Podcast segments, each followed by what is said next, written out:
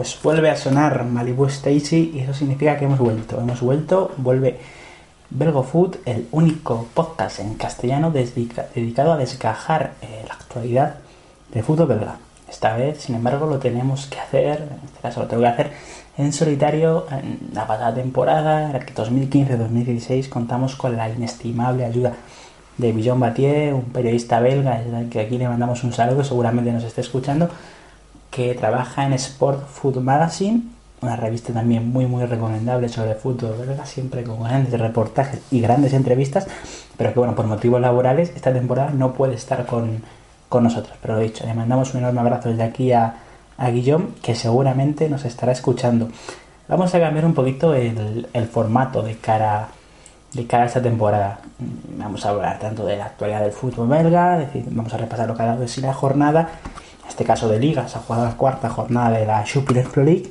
Vamos a establecer un feedback con los oyentes, los cuales nos han preguntado una serie de preguntas bastante interesantes, de verdad, a través del hashtag BelgoFoot en, en Twitter, nuestras diferentes redes sociales, en Underground Football y en, y en Benegol Vamos a tratar también lo que se viene en la jornada europea, con partidos de Europa League, tanto del Anderlecht, del Kagen como del Genk.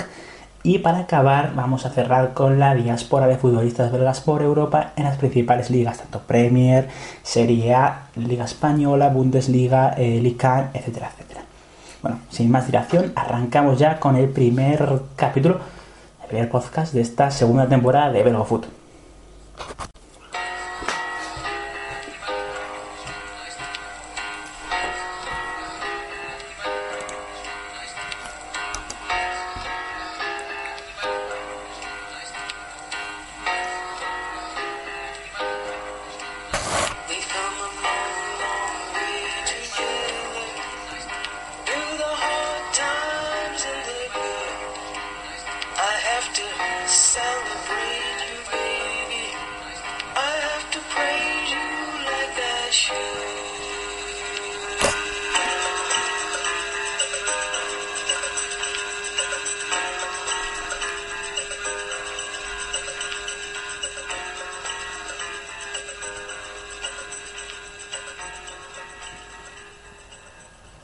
Praise You de Fatboy Slim. Empezamos fuerte, empezamos con lo que han sido los principales resultados de esta jornada 4 de la, de la Jupiter Pro League, con los grandes equipos de la, de la Liga Belga y con, sobre todo con los equipos que lo están haciendo muy bien en, esta, en este arranque de, competición, que lo he dicho, todavía es muy muy pronto para, para tomar eh, medida a lo que está ocurriendo en Bélgica, pero bueno, nos puede mostrar un indicio de lo que, de lo que veremos a lo largo de las 30 jornadas de fase regular, porque, bueno, recordemos que aunque son 30 jornadas, no son de todo decisivas, ya que después esas 10 jornadas de playoff por el título son las que verdaderamente decantan tanto quién gana la Liga Belga y quién opta a jugar las próximas, la próxima temporada en competición europea.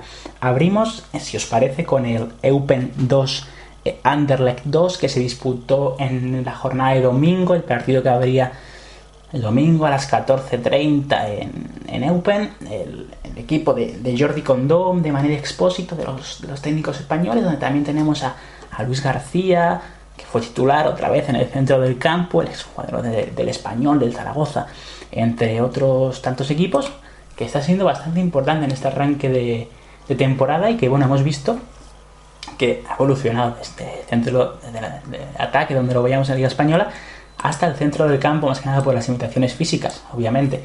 Pero bueno, centrándonos un poco en el partido, destacar que llegó el primer gol, el partido oficial, de Diego Capel, del español, como jugador de, del Anderlecht, que volvió a marcar el polaco Lukas Teodorczyk, que ha caído de pie en el Anderlecht.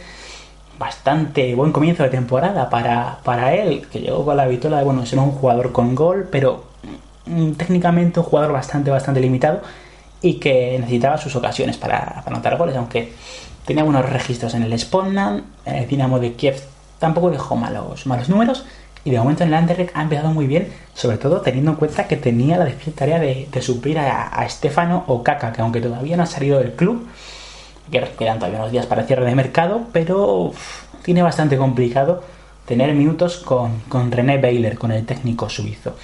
Destacar sobre todo que el joven entrenador del Anderlecht, eh, noble esta temporada en Bruselas, eh, partió con una defensa bastante novedosa. Todos sabemos que el Anderlecht está teniendo muchísimos problemas esta temporada en faceta defensiva, tras la marcha eh, de jugadores muy muy importantes en esta, en esta línea, se ha quedado con, y sobre todo lesiones, se ha quedado con una defensa bastante coja, que está dejando muchísimo que desear y que bueno, en este caso le impidió llevarse los tres puntos, porque en fase ofensiva fue bastante superior al Anderlecht, generó muchas ocasiones, anotó dos de ellas, eh, pero a la hora de, defender dio muchas facilidades a un recién ascendido como el, como el Open, que aunque tiene buenos jugadores, es cierto que es un equipo eh, infinitamente inferior al, al Anderlecht. Partió en este caso René Baylor con, con Stefan Baggi de lateral derecho, un jugador que es medio centro defensivo y que incluso como medio centro no ha llegado a rendir, con Karen Boggi como defensa central, que es un jugador que también está dejando muchísimas dudas. Sí que llegó desde el,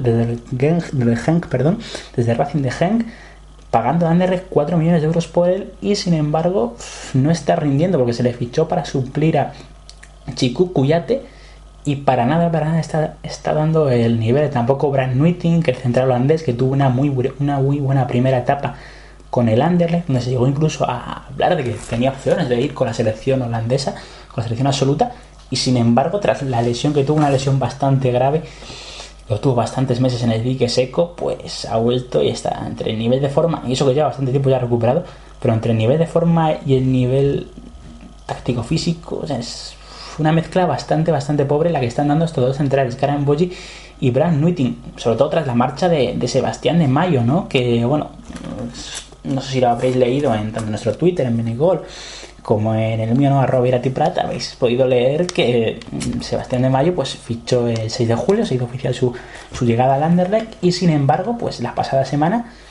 mm, nada, su agente comunicó que el jugador pues, no se había adaptado correctamente a Bélgica, que además había tenido un hijo aquí y él lo que quería era estar más cerca de su familia en Italia y criarlo allí.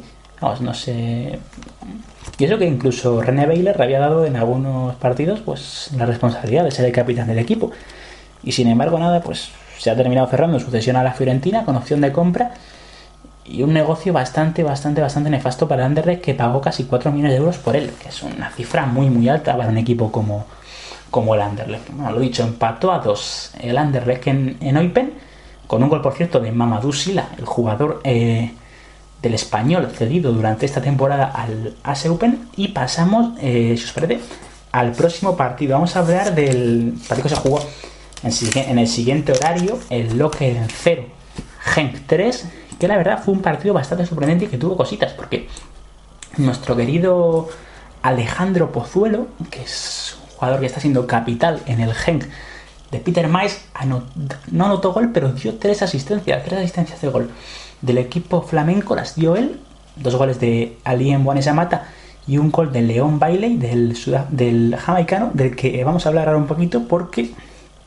este jugador jovencísimo, con una calidad tremenda, una velocidad punta, bueno, que solo pueden tener los jamaicanos, ¿no? Precisamente.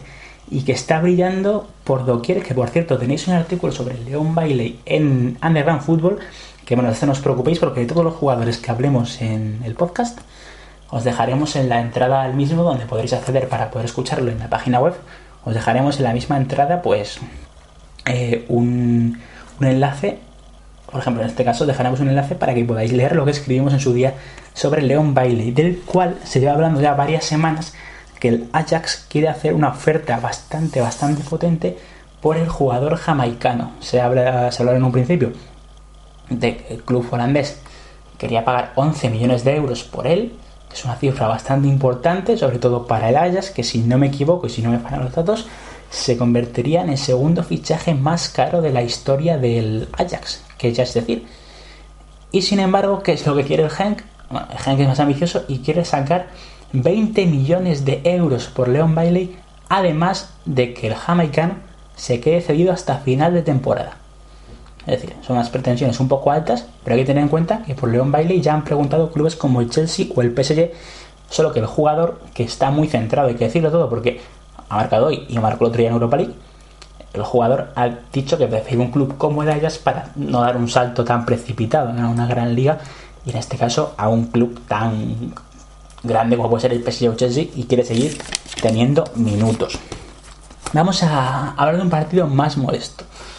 Y sin embargo, aunque es un partido entre modestos, es solo dos equipos que están sorprendiendo a todos en este comienzo de temporada. Bueno, el, Ostende no tanto, pero sí el, el Zulte Bargen. Un partido muy muy igualado como se preveía, donde el empate fue 1-1, Zulte Bargen Ostende, y donde el Zulte Bargen, gracias a este empate y gracias sobre todo al empate del Anderlecht, pues se mantiene líder, sí señores, líder en solitario en la primera posición de la Jupiter Pro League con 10 puntos de 12 posibles, 7 goles a favor, un solo gol en contra, que ha sido este que encajó ante los Tende con el gol de Adam Marusic en el minuto 5, que es muy bueno, nos encanta, el montenegrino Adam Marusic, que llegó esta temporada a los Tende desde el Kortrijk, uno de los fichajes del bueno de Isvan der que ya sabemos que fue entrenador allí en, en y este Zulte de, de Frankie Duri, que bueno, ya nos sorprendió hace varias temporadas cuando logró el subcampeonato, ¿no? En, justo por detrás del que se jugó aquel partido en Bruselas, donde la última jornada se decidían si ganaban o, o no el, lo que hubiera sido un histórico campeonato. Al final no pudo ser porque el partido con empate y, empate le valía al para, para, ser hechos campeones de liga, pero que ha renacido de sus cenizas para, bueno, con otro gol de, de que es un futbolista tremendo que con 33 años sigue haciendo goles, está firmando las mejores temporadas de su carrera, con él al, frente y con jugadores como Christophe Lepoint, que está también a un nivel tremendo, como eh, Onur Kaya, que bueno, en este caso partido desde el banquillo, pero es un futbolista con, una, con una pierna derecha tremenda, con un guante. Es increíble, o sea, la temporada pasada pues, fue el jugador que más asistencias, de que más asistencias dio de toda la League. Y esta temporada también está brillando, además de jugadores que han llegado a esta temporada como Igor Betokele, también Obi Oulare, que le vimos tener minutos, aunque entró bastante tarde. Este llega cedido desde el Watford. O sea, un equipo bastante, bastante completo, con un ataque increíble que tiene el Sultebaren y que a diferencia de la temporada pasada, que también clasificó para, para el playoff, pero lo que le impidió optar algo más fue una defensa bastante, bastante, bastante pobre, que era lo que tenía el Sultebaren, le faltaba ahí un puntito más. Esta temporada, lo dicho, solo han encajado un gol en los primeros cuatro partidos y con, con Lerayer, con Lucas Lerayer, el, el, danés que llegó esta temporada desde el Viborg, la verdad es que además de Derek, el defensor de, que llegó esta temporada del ADO e holandés, el defensor belga, estos dos, jugadores, estos dos jugadores que han sido las dos incorporaciones nuevas de cara a la pasada temporada en fase defensiva, pues están haciendo un muy muy buen papel y el Sute pues ha conseguido solventar el principal problema que tenía, que era no fallar en fase defensiva y sin embargo sigue haciendo goles de forma tremendamente exitosa. Y bueno, de momento, de momento, que todavía queda mucho, sí, pero está en la primera en la primera plaza. Vamos a hablar de otro partido, vamos a hablar del partido del K contra el Westerlo, que la verdad es que, nada, unos apuntes, unos apuntes muy, muy, muy breves. Marcó el mítico Philip Dines para, para el Westerlo el 0-1 y bueno, nos fuimos al descanso con 0-1, un resultado bastante, bastante, bastante sorprendente que sin embargo pues dio la vuelta el partido en la segunda parte el, el Gen como tenía que, tenía que ocurrir no se podía permitir eh, tropezar sobre todo después de venir un partido Europa League en el que dejó bastantes dudas. Y nada, Gen se queda tercero con 8 puntos sigue sin haber perdido en Super League y volvió a hacer doblete Jeremy Pervet el delantero francés que como sabéis me encanta, me encanta, es un delantero tremendo, o sea, tiene, tiene col en la sangre, es un jugador que técnicamente eh, no es un gran futbolista, pero bueno, ya lo demostró en el Villarreal, por ejemplo, en segunda división, donde él solito prácticamente pues consiguió devolver al equipo a la, a la primera categoría del fútbol español, ¿no? O sea, hizo muchísimos goles, luego en primera no terminó de cuajar, pero es un jugador que, que sabes que te va a hacer 15-20 goles por temporada.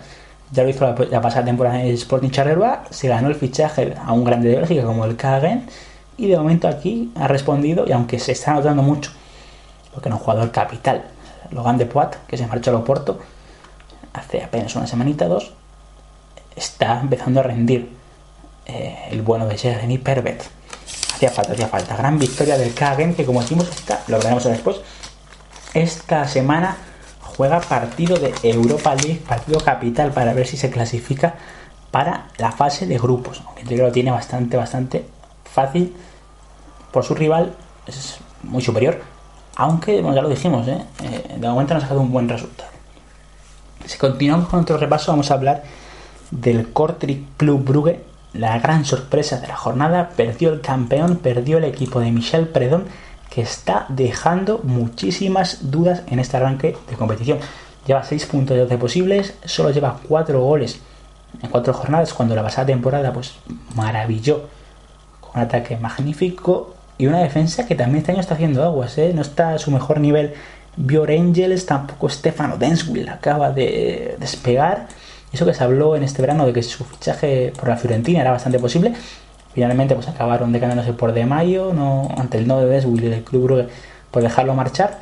Pero en este caso se puso 2-0 en 11 minutos el Cortric con doblete de Idris Saadi, que está cedido desde el Cardiff City, que bueno, para quien no lo sepa, el Cardiff City y el Cortric son clubes que pertenecen al mismo dueño.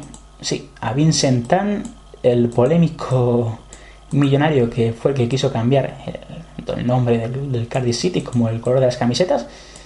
Y bueno, eso levantó bastante polémica entre los aficionados y en este caso hace un par de años se hizo con el Cortric y bueno, este ha sido uno de los primeros jugadores que ha realizado el traspaso, el trasvase eh, Gales-Bélgica y de momento con buenas sensaciones. Dos goles, dos goles en cuatro partidos son el balance para Idris Sadi, que jugaba el pasado sábado su primer partido como titular con el Kortrijk. Reaccionó en la primera parte con gol de Hans Van Aken, el Club Brugge, pero está teniendo muchos, muchos problemas para generar y sobre todo problemas para finalizar. Los tendrá más todavía. Esto lo veremos a continuación en, con el, en el feedback con los oyentes, nos lo han comentado. Eh, qué va a ser del Club Brugge ahora que tiene de baja para mes y medio a Leo Refalov y José Izquierdo por problemas físicos, ambos lesionados. En el caso de Leo Refalov tendrá que pasar por el quirófano para tratarse en la cadera. Veremos si estos problemas no van a más, porque son dos jugadores muy muy importantes para el Club Brugge de Michel Predom. Esto lo trataremos ahora después. Y como decimos, tiene la suerte el Club Brugge de estar ya clasificado para la fase de grupos de Champions League, que será una inyección económica bastante importante, pero lo dicho, está dejando muchas dudas el equipo, el campeón, el vigente campeón de la Superior Pro League en este inicio de campeonato. Un equipo que, bueno, hace un mes hubiéramos dicho que es favorito con todas las letras para repetir título, porque no hay ningún equipo en toda la liga que tácticamente a nivel de equipo esté a su altura, pero lo dicho, sin embargo está dejando muchas dudas en este en este arranque de competición. Y para cerrar este pequeño repaso, este breve repaso a lo que ha sido los principales partidos de la jornada, hablar del estándar de Lieja 0 Sporting Charleroi 0, el derby por excelencia de la región de Balonia, que sin embargo se definió con un aburrido 0-0, un partido bastante soso, que sin embargo para que había bastantes expectativas, pero que dejó mucho que desear, sobre todo para los hinchas locales, ya que el estándar de Lieja solo suma 5 puntos de 12 posibles, mientras que Charleroi, sin embargo, 8 de 12. Todavía no ha perdido en lo que va de, campeonato liguero y es un comienzo bastante, bastante ilusionante para el equipo de Felice Machu, sobre todo teniendo en cuenta que no es un conjunto que solía empezar bien en los arranques de, de Jupiler Pro League. En este caso ha sido todo lo contrario, con una plantilla bastante mermada tras la marcha de jugadores como Jeremy Perbeto y Umer Dongala. Ambos se han ido al al, al Gent, precisamente, pero sin embargo estás aprendiendo a sobrevivir, ¿no? Con jugadores como Peneto, el portero. Nos encanta, también está, tenemos al español Javi Martos en el centro de la defensa, portando brazalete de capitán, a jugadores como Clinton Mata en el lateral derecho, que también es un jugador tremendamente ofensivo y que aporta mucho desde ese, desde ese costado. Sotiris Ninis, se lo recordarán todos, ¿no? A que llamaban como el Messi griego, hace unos años ha acabado en Charleroi precisamente, fichó la temporada pasada en enero y de momento rindiendo bastante bien y siendo titular indiscutible. David Polet como un delantero de muchísima calidad para un equipo como el Sporting Charleroi y jugadores como Enes Saglic o Clement Amon que también aportan mucho a este equipo con un grandísimo entrenador como es el bueno de Félix Machou que está sacando muchísimo, muchísimo rendimiento al Sporting Charleroi. Y bueno, vamos a repasar el resto de marcadores, si os parece, de forma ya telegráfica. Vamos a decir que el, el, el Baslan Beveren empató a 2 con el KV Mechelen. Aquí no se pierdan el primer gol de, de Sieves con el para el Baslan Beveren, un gol de falta magnífico, si lo pueden buscar en YouTube o en cualquier otra plataforma de vídeo, no duden en hacerlo, un gol, un gol tremendo de falta, muy escorado muy cerca del córner y que sin embargo no valió para darle los tres puntos al Baslan Beveren que ganaba 2-0 y se dejó empatar a 2 por el mítico e histórico KV Mechelen.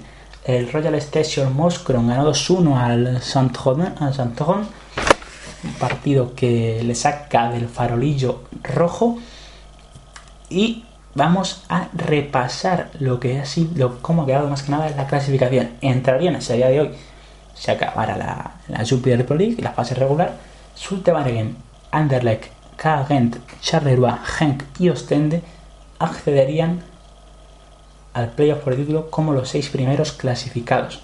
Descendería a segunda división el Westerlo con nada más que un punto, el que rescató la primera jornada contra el estándar de Lieja solo un punto de 12 posibles, descendería a segunda división. Y bueno, esto ha sido lo que ha dado de sí esta jornada 4.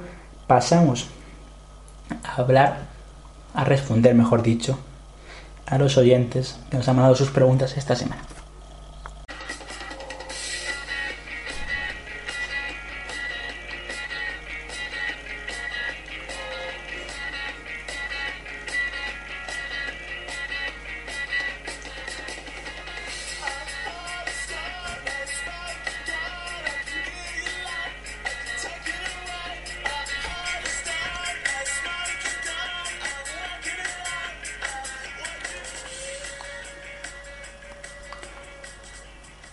Suena Block Party de Blanket para empezar a hablar de lo que nos han comentado nuestros oyentes de cara a esta, esta semana, que nos han dejado en el hashtag, recordemos hashtag Belgofood, con dos os, y todo lo que nos queráis preguntar allí a lo largo de la semana, pues lo comentaremos en el siguiente podcast. Por ejemplo, nos pregunta Sergio Moreno Potenciano, desde Twitter eh, algún equipo para destronar al Club Brugge de cara a esta temporada. El Anderlecht tapados, bueno, lo que os decíamos hace un ratito, nada.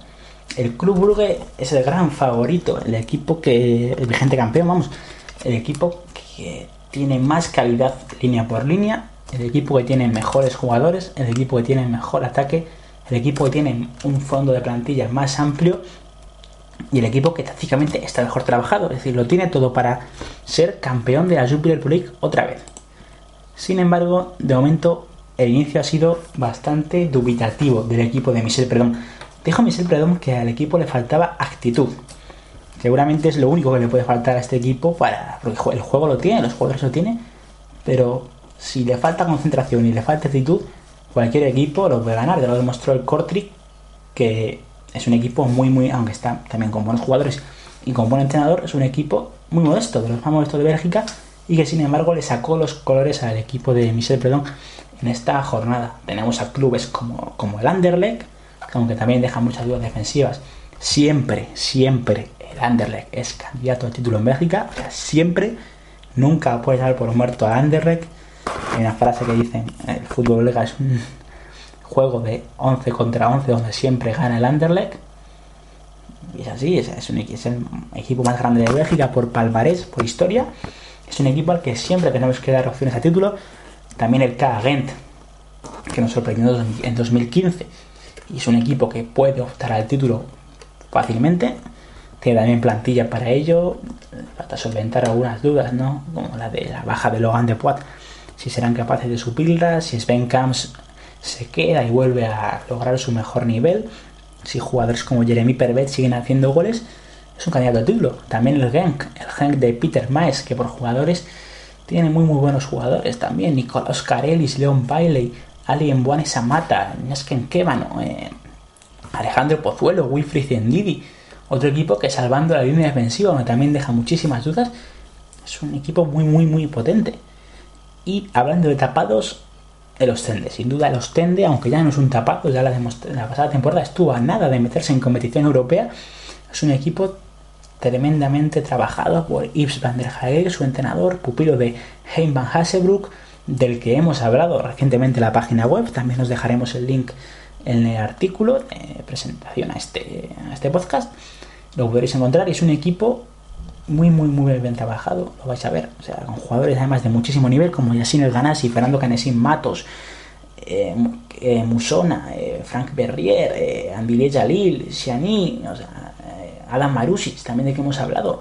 Y eso que ha perdido esta temporada a Jordan Lukaku, pero es que se han traído a Silvio Proto, que es un portero inmortal. O sea, Silvio Proto, pasen los años, pasen los años, da igual, porque es un jugador que un portero que sigue parando, aunque seguramente en el Anderlecht ya no estaba al nivel de un equipo que jornada tras jornada exigen el máximo, pero es un portero que sigue parando y sigue dejando muy muy buenas sensaciones, el, mítico Silvio Proto.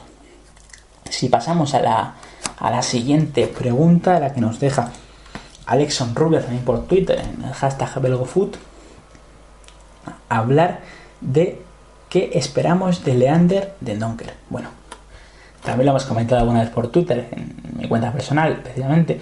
¿Qué podemos esperar de Leander de Donker? Un centrocampista del Anderlecht que puede jugar también como defensa central, es decir, un jugador polivalente, un futbolista de muchísimo futuro porque es muy joven aún, que sin embargo ya ha sido convocado con la absoluta de Bélgica durante la etapa de, de Mar Wilmots, o de hecho una etapa en el, juego del Anderlecht, donde estaba varios pasos por delante de un jugador que tiene muchísimo más nombre a nivel internacional, como Yuri Tillemans, eh, el caso de, de Ander Donker, le sobrepasó, ha rendido mucho mejor, aunque es un futbolista bastante diferente, es un jugador de carácter defensivo, por lo tanto, lo he dicho, no brilla tanto en fase ofensiva, no brilla tanto en llegada a la portería, no es tan técnico como Yuri Tillemans, pero es un jugador muy, muy, muy importante para el Anderlecht, se ha convertido en un jugador muy importante para René Baylor y es un jugador del que se hablará mucho seguramente en el futuro si todo sigue como tiene que seguir, porque es un jugador con una proyección muy muy alta, lo dicho. Pasamos a la siguiente pregunta, nos contesta, nos comenta Nahuel Miranda desde Twitter, ¿qué está pasando con Yuri Tillemans? ¿Por qué no sale de Bélgica ya? Bueno, lo cierto es que todos sabéis que de Yuri Tillemans empezamos a hablar hace ya varios años, o sea, eso que es muy joven todavía, tiene 19, pero empezamos a hablar de él cuando tenía 16, o sea, hace muchísimo ya y parece que fue ayer. Se habló de jugadores como el Atlético de Madrid, que lo tenían cerrado, el Real Madrid, el Chelsea, el Liverpool, el United, mil equipos, la Juventus, PSG. Ha sonado toda Europa para reclutar a Yuri Tillemans, que en un principio quería acabar sus estudios en Bélgica, lo hizo, cumplió la mayoría de edad en el Anderlecht, y sin embargo, cuando podía dar el salto, se preveía que podía darlo, su nivel pegó un bajón brutal. Era algo normal también que en un jugador tan joven no siempre podía estar a un nivel tan alto, porque sus primeras temporadas en el Under fueron tremendas, se ganó la titularidad con 16 años, era algo, es algo increíble, ¿no? Sin embargo, la temporada pasada también el juego de, del equipo de Besni Hassi era muy, muy gris y a él no le favorecía nada, ¿no? Jugar al lado del centrocampista defensivo, necesita muchísima más libertad. En este caso es algo que, que puede perder ahora, ¿eh? Vamos a explicar porque el caso Empezó muy bien la temporada Yuri Tillemans, jugando por delante de Steven Defour y, Leander de Donker, pero la marcha de Steven Defour al, al Barley le puede hacer mucho daño teniendo en cuenta que ha retrasado su posición y ahora delante suya, junto a Leander de Donker, él tiene una línea de tres media puntas, por lo que su trabajo defensivo ha aumentado y puede brillar mucho menos.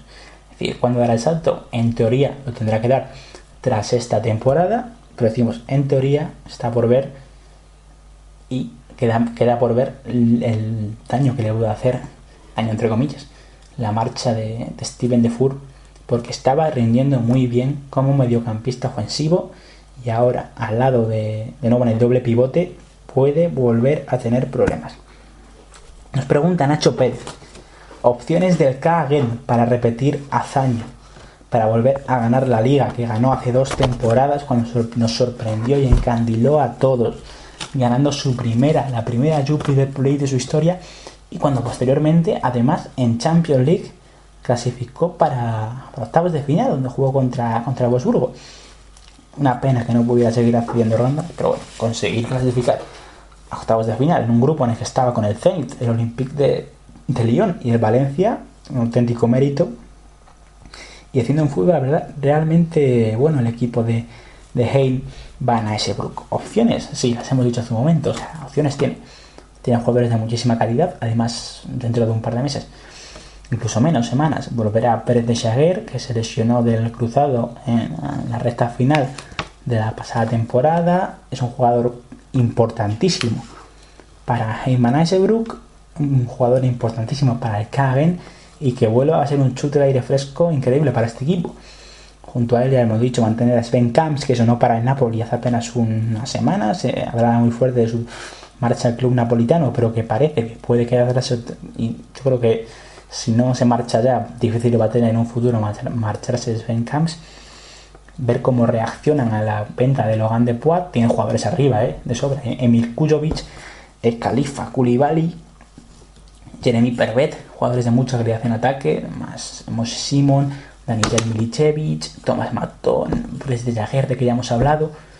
tiene jugadores de calidad. Lo único que nos está dejando muchas dudas en la línea defensiva, esa línea de tres, que aunque se ha reforzado esta temporada con más jugadores, es cierto que mm, chirría un poquito porque los equipos ya le han pillado tranquilo. Los equipos, sobre todo en Bélgica, ya han descubierto el secreto de Van Aysebroek con esta especie de 3-5-2 que forma el, entrenador belga y ya saben dónde hacer daño. Y de hecho, pocos son los partidos en los que no encaja goles el, el y esto es una faceta que tiene que mejorar para aspirar al título. Nos pregunta Jorge Ullamos, es una pregunta un poquito más personal. ¿Qué le dirías a alguien que no ha visto nunca un partido de la Liga Belga para que lo viera? Bueno, lo primero es que si es, un, si es alguien a quien le gusta conocer jóvenes promesas, jugadores que en un futuro pueden destacar en grandes ligas, la Liga Belga es ideal. Es una de las ligas con más potencial futbolístico de toda Europa, donde una liga trampolín, ¿no? por decirlo así. Se fabrica, mucho talento, no solo en las canteras belgas, sino también en otras ligas. Jugadores del este, jugadores nórdicos, jugadores sudamericanos, pues prefieren elegir Bélgica como la liga intermedia, una liga de nivel medio, un buen nivel, donde pueden destacar y desde ahí dar el salto a una, a una gran competición. Además que se realiza un auténtico fútbol de ataque las defensas, aunque poco a poco van mejorando, son defensas que no están al nivel de, en este caso negativo, de la Eredivisie, aunque suena fuerte, porque la Eredivisie es una liga con equipos superiores al de la Jupiler Pro pero defensivamente está mejor trabajada la liga belga, pero no son defensas tampoco muy potentes, por lo tanto se suelen ver bastantes goles en los partidos de la Jupiler Pro un fútbol de mucho ataque más preguntitas. Nos comenta eh, Miguel Sanz el rendimiento de Jacob Rim y Emir Kujovic en el K ambos fichados para suplir a jugadores muy importantes. Jacob Rim, el, portero que llegó para ser el eh, para reemplazar, perdón, a Matt Sells que se acaba de marchar en Newcastle y de momento que lo está haciendo bastante bien.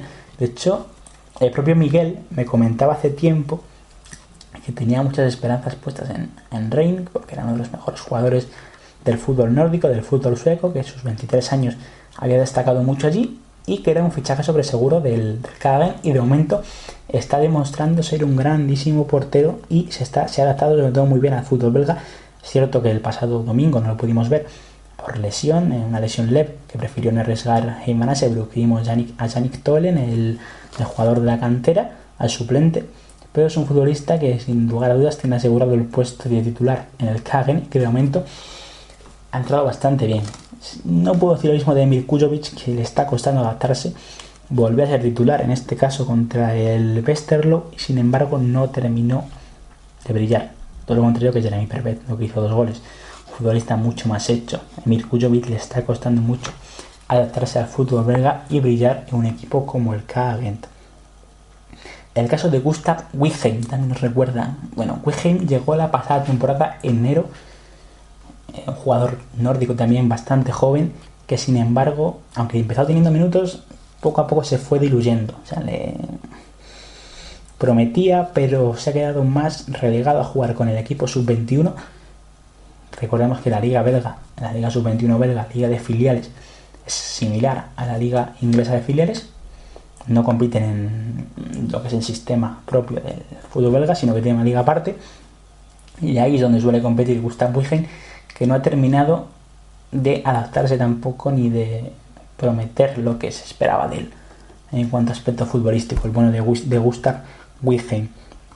Nos hace una pregunta bastante interesante Raúl VK, arroba Raúl VK, desde Twitter también nos pregunta Raúl, los tres mejores porteros del campeonato y los mejor preparados para dar el salto. Bueno, uno sin duda duda es, sabéis todos, me encanta, William Dutois, del que también tenemos artículo en la página web en Underground Football, un portero francés de 27 años del Santron, del que se habló muchísimo para ir al Deportivo de La Coruña el pasado verano.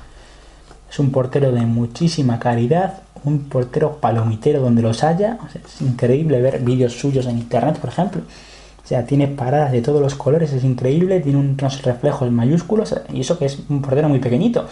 Pero es un portero que maneja todos los, todos los ámbitos de forma perfecta y que sorprende, ¿no? Que ningún equipo grande, aunque también son los estándares de Lieja, se lo haya llevado para, su equipo. Sí que en el Sandhorn, un equipo muy modesto de Bélgica. Otro de que también espero mucho es David Roth, el portero del Anderlecht, 22 añitos, que hasta ahora había estado a la sombra de Silvio Proto, pero que tras su marcha se ha hecho con el número uno indiscutible de la portería del gigante belga, del Anderlecht. Otro portero con muchísimo talento y un fijo en la internacional sub-21 de la selección belga, en los Diablotins.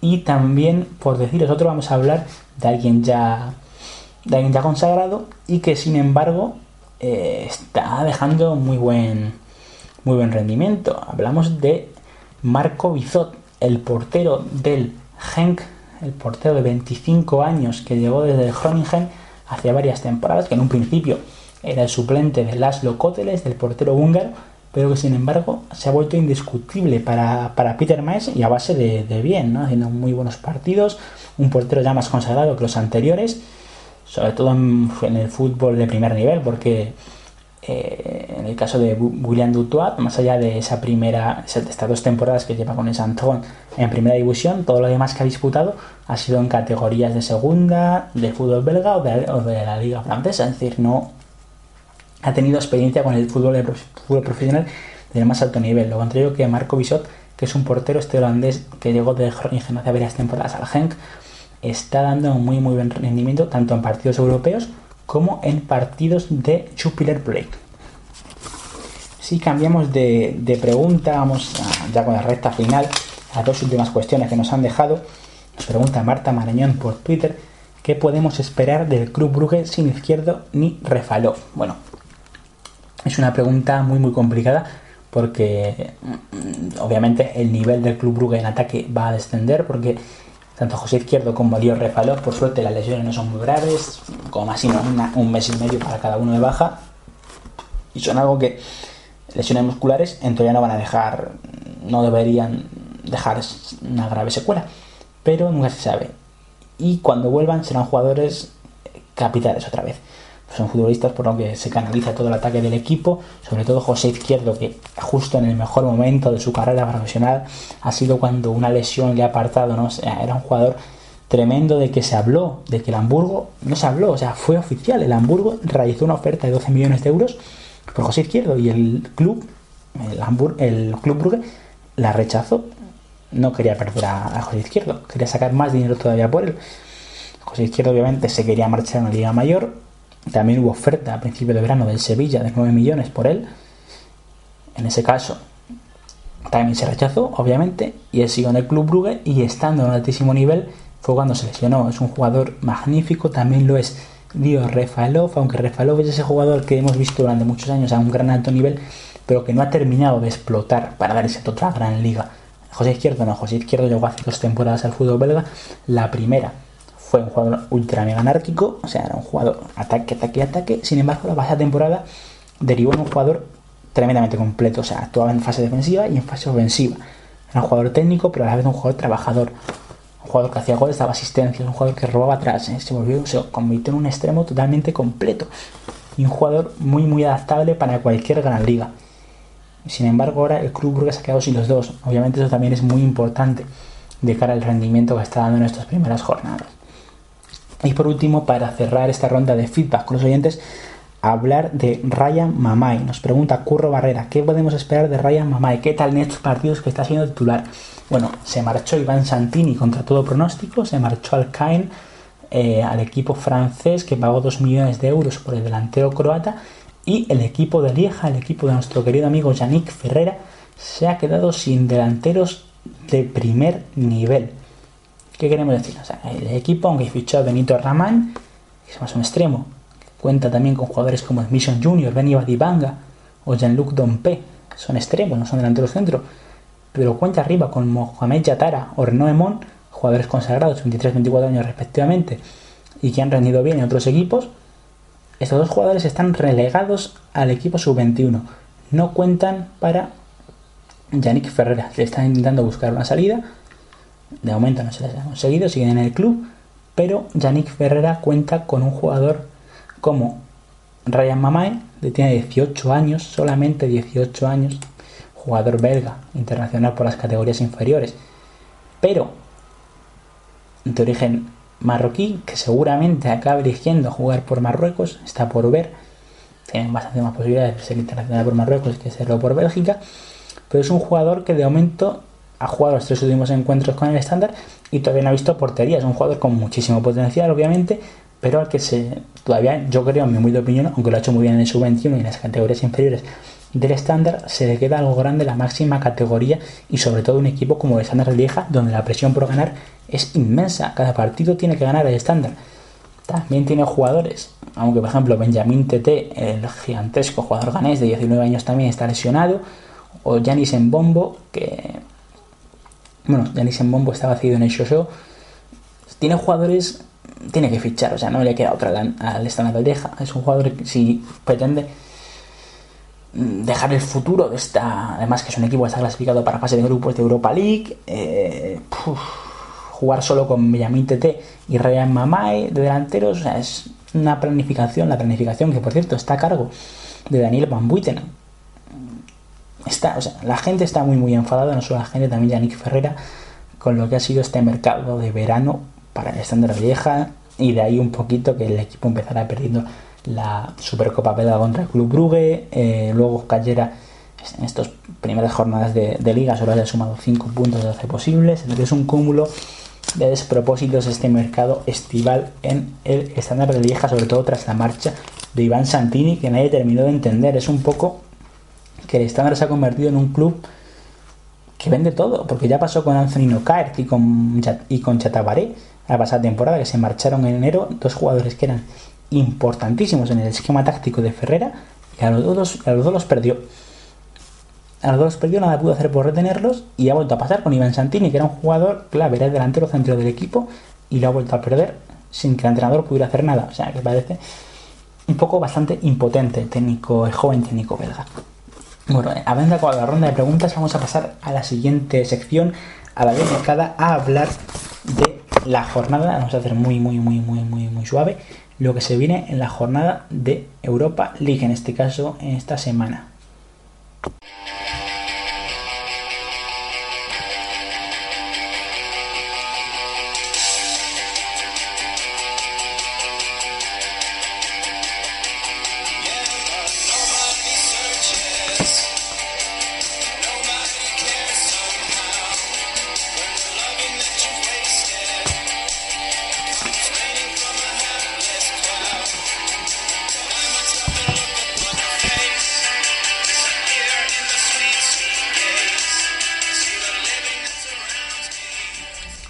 Bueno, tras haber escuchado Interpol un poquito también, eh, vamos a dejar la playlist en la página web, obviamente, esta fantástica playlist. Vamos a hablar de lo que va a ser esta jornada de partidos europeos con los equipos belgas en liza. Tanto el Club Brugge como el Standard Lieja ya están clasificados para sus respectivas competiciones. El Club Brugge para la fase de grupos de la Champions y el Standard Lieja para la fase de grupos de Europa League. Pero Anderlecht Kagen y Racing de Genk tienen que disputar todavía un último partido clasificatorio para jugar esa base de grupos. El que lo tiene hecho es el Anderlecht, que ganó 0-3 en el, en el campo del Slavia Praga checo. Tres goles en la segunda parte, en un primer tiempo en el que dejó muchas dudas, pero una segunda parte en la que supo aprovechar sus ocasiones y con goles de Idrissa Sila, del que por cierto tiene más que posible su salida rumbo al, al Wolverhampton inglés, que se dice que va a pagar 5 millones de euros por él, que es una cantidad inmensa para un jugador que apenas ha demostrado cosas como el guineado Idris Asila. También marcó Lucas Teodorchik y marcó Sofian Ani, el jugador argelino que, por cierto, pese a llegar este verano, ya lució el brazalete de capitán en el partido del pasado domingo contra el Eupen y que está siendo de lo mejorcito de este comienzo de temporada. Un jugador tremendamente bueno, del que también volvemos a tener artículo en la página web, también os lo dejaremos escrito. eh, repito, 0-3 en casa del Slavia de Praga y la vuelta que se jugará en Bruselas este jueves a las 8 de la tarde, hora peninsular. Seguramente rote bastante René Weiler pensando en que el fin de semana tiene partido de competición liguera. El que dejó más dudas fue el Kagen, que ganó 2-1 al Skendija macedonio en casa y gracias a un gol en el minuto de descuento, en el 90, de Califa Koulibaly en el 92, concretamente un partido que acabó remontando, tuvo que remontar a un gol de Ibrahimi en el minuto 9 con goles de Thomas Matoni y Koulibaly. Volvió a dejar dudas el Kagen de Hein Manasebrook, que seguramente fue el que tiene rival más fácil de los tres, ¿no? Slavia Praga y Lokomotiva Zagreb, como tenemos ahora después, son equipos más complicados que les que les Macedonio, pero seguramente una falta de ambición en el partido de inicio, sobre todo del Kagen, pues le llevó a, confiarse demasiado y a tener que acabar remontando el partido. Aunque bien es cierto que el equipo generó muchísimo peligro tras el gol del Skendija y mereció ganar ampliamente. Y por último, hablar del último partido de los tres. Por cierto, el Kagen también se jugará a las 8 de la tarde. El partido que se jugará en Gante. Y también a las 8 de la tarde, el Genk jugará contra el Lokomotiva Zagreb en Genk. El Genk, por cierto, perdón, jugará en Macedonia, jugará fuera de casa el partido de vuelta. No el Genk que jugará en casa contra el Lokomotiv Zagreb, un partido, una eliminatoria que tenía hecha.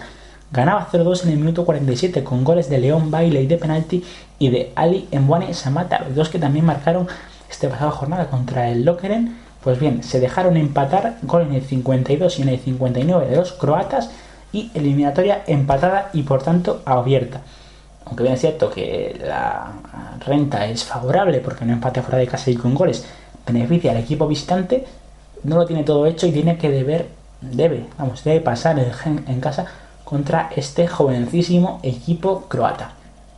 Habiendo repasado ya lo que ha dado de sí y lo, no, que dará sobre todo, esperemos que pasen los tres equipos, que sería algo tremendo, ¿no? Que tuviéramos cinco equipos en liza en las, fases de grupos de las competiciones continentales Ojalá, esperemos, de momento lo tienen de cara los tres. Para unirse a Club Brugge y Zona Vieja, vamos a hablar de lo que han hecho esta pasado fin de semana los, los jugadores belgas en las principales ligas europeas, la diáspora.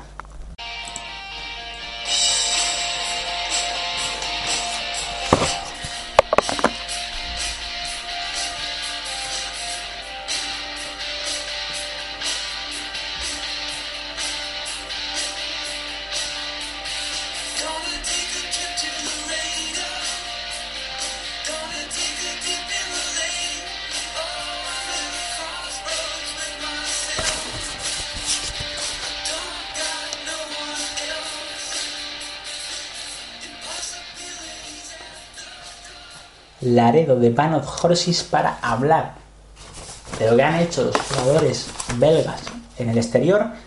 Empezamos por la Premier League. El Manchester City de Kevin De Bruyne, Vincent Company y Jason Denayer goleó fuera de casa Stoke City 1-4 con asistencia de Kevin De Bruyne en el segundo gol del Kun Agüero. Jugó 88 minutos el jugador que se formó en la cantera del Genk. Vincent Company, lesionado, todavía no ha entrado en, las convocatorias del equipo de Pep Guardiola y Jason Denayer, de que se está dando sucesión. Suenan bastantes equipos, por ejemplo el Swansea o el Sporting de Portugal, para recibir al jugador que la pasada temporada, el internacional belga absoluto, estuvo cedido en el Galatasaray. El Chelsea, de Eden Hazard, Thibaut Courtois, Michi Batshuayi, ganó 1-2 al Watford en Vicarage Road, con golito de Michi Batshuayi en el 80. Muy, muy, muy buenos minutos los que dejó el jugador belga, el ex del Olympique de Marsella, en su segundo partido oficial con la camiseta de Chelsea. Entró en el minuto 73 y en el 80 marcó un gol disparando además otro disparo al larguero. Eden Hazard también tuvo buenos minutos, volvió a ser de los mejores del Chelsea, uno de los jugadores que más lo intentó de cara a intentar la remontada, que el Chelsea empezó perdiendo contra el Watford y acabó remontando, pero volvió a hacer un gran partido y Thibaut Courtois fue titular, jugó todos los minutos como portero del equipo de Antonio Conte. El Everton de Romelu Lukaku de Kevin Miralas ganó 1-2 en campo del West Bromwich Albion. Romelu Lukaku en el 38 por la lesión de Eurofeu. Y parece que finalmente, según palabras de Ronald Koeman, parece que finalmente se quedará en el Everton y no se marchará al Chelsea. Kevin Miradas, que volvió a certificar un buen arranque de competición marcando un gol, el gol del empate ante West, West Bromwich, y que esperemos recupere el nivel que mostró tanto en Olympiacos como en su primera etapa en el Everton. El Tottenham Hotspur, el equipo con más belgas de toda la Premier League, aunque solamente jugaron dos, Tobias Derweireld y Jan Vertonghen, ambos 90 minutos, ganaron 1-0 al Crystal Palace en casa. Musa Dembele suspendido, Nacer Chasley no fue convocado por Mauricio Pochettino. El Liverpool perdió 2-0 en campo del Barley. 90 minutos de Simón Miñolet. Divock Origi entró en 65 para remontar el partido. Muchos son los que piden que Divock Origi sea titular en este Liverpool de Jurgen Klopp no tiene derecho Divock Origin, sabemos, nos lo dice cada vez que hablamos con Gaby Ruiz, nuestro querido Gaby Ruiz, nos dice, es muy bueno Divock Origin, y tiene razón, Divock Origin tiene todas las características para ser uno de los grandes delanteros de la Premier League en el futuro. El Crystal Palace, equipo del que ya es Cristian Menteque, fichó, se hizo oficial la semana pasada el fichaje de Cristian Menteque por el Crystal Palace por 27 millones de libras más 5 en variables, un auténtico dineral para un jugador que no terminó de adaptarse al Liverpool. El United, el Manchester United de José Mourinho y de Marwan Fellaini. 2-0 ganó el Southampton con un Fellaini que volvió a ser titular en el centro del campo y que formó junto a Paul Pogba otros 90 minutos para Marwan Fellaini, que parece que ya sentado en el doble pivote de José Mourinho. El Sunderland perdió 1-2 contra el Boro de Caranca con 90 minutos para Adnan Januzaj, el belga que seguramente acabe optando por dejar de serlo y por jugar con Kosovo, recién llegado desde el Manchester United, en que había decidido, jugó titular y jugó 90 minutos contra el Boro en la derrota de su nuevo equipo. Cristian Cavaselli no fue convocado con el Watford, por ejemplo, en la derrota contra el Chelsea, y el que sí jugó nada más llegar 56 minutos fue Steven Defour con el Barley, dejando muy buenas sensaciones y una asistencia en su primer partido en Premier League.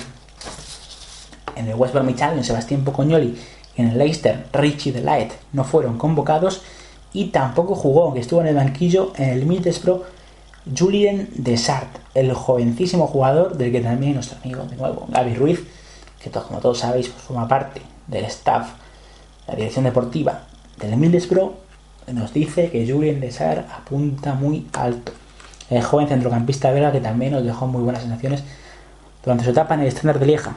En la Serie A, volamos a Italia, tenemos el grandísimo partido de Dries Mertens con el Napoli, 2-2 contra el Pescara y doblete en el 60 y el 63 de Dries Mertens. ¿Cómo nos gusta Dries Mertens? Qué bueno es Dries Mertens, no nos cansamos de decirlo. La Roma que ganó fácil, con facilidad al Udinese 4-0 en casa Jugó 90 minutos tanto Ryan Nainggolan como Thomas Vermaelen que venía de liarla en Porto con una expulsión cuando el equipo tenía todo de cara. Y en el Lazio debutó en partido oficial Jordan Lukaku jugando los 90 minutos en el lateral izquierdo en un partido loco que el Lazio se acabó llevando en Bergamo 3-4 contra el Atalanta. Volamos, volamos, volamos desde Italia hasta la Liga, hasta nuestra España, para hablar de Yannick Carrasco que jugó con el Atlético de Madrid, solo pudo empatar a uno ante el Alavés y protagonizó una de las acciones del partido, un disparo al palo, una de las muchas ocasiones que tuvo el equipo colchonero, el equipo de Simeone.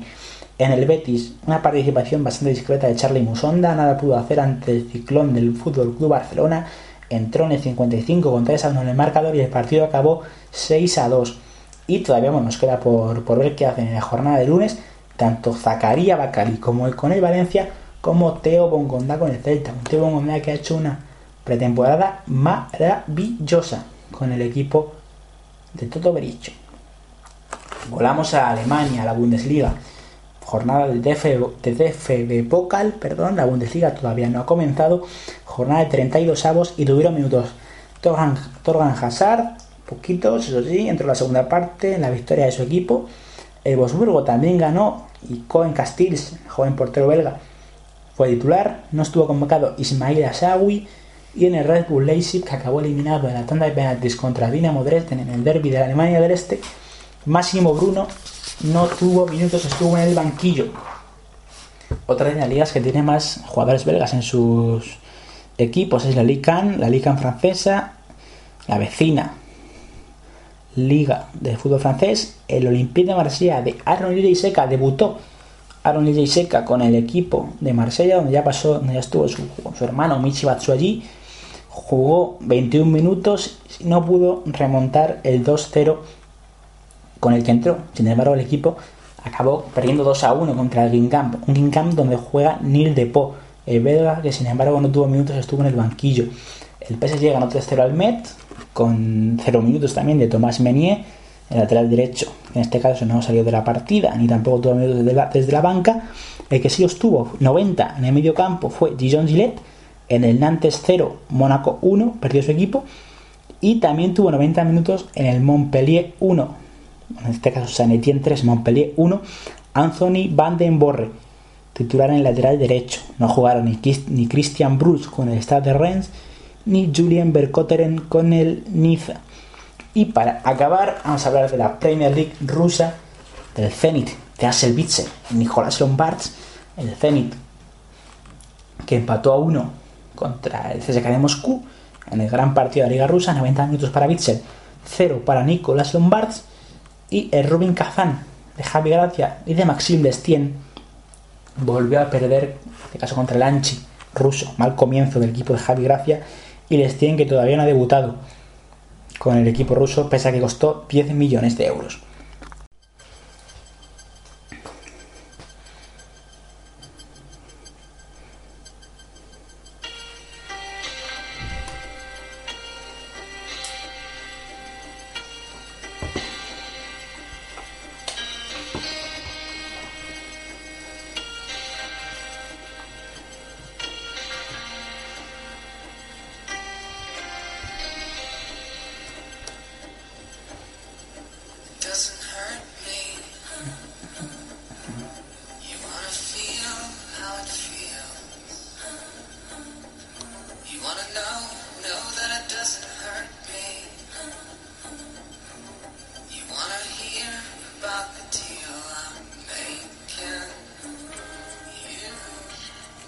Lo mejor lo dejamos para, para el final. Suena Running Up That Hill de Placebo. El grupo nos encanta. Y toca despedirse de cara ya a la próxima semana. Lo dicho, vean mucho fútbol belga, vean a nuestros equipos en Europa League. Y por cierto, no lo hemos comentado, el viernes da Roberto Martínez su primera convocatoria como seleccionador belga para los partidos contra España y Chipre. Así que estén atentos, porque seguramente vamos a pasar muy bien con Roberto Martínez y ya desgajaremos la próxima semana lo que ha dado esta convocatoria. He dicho, buena semana y vean mucho fútbol belga. Un abrazo.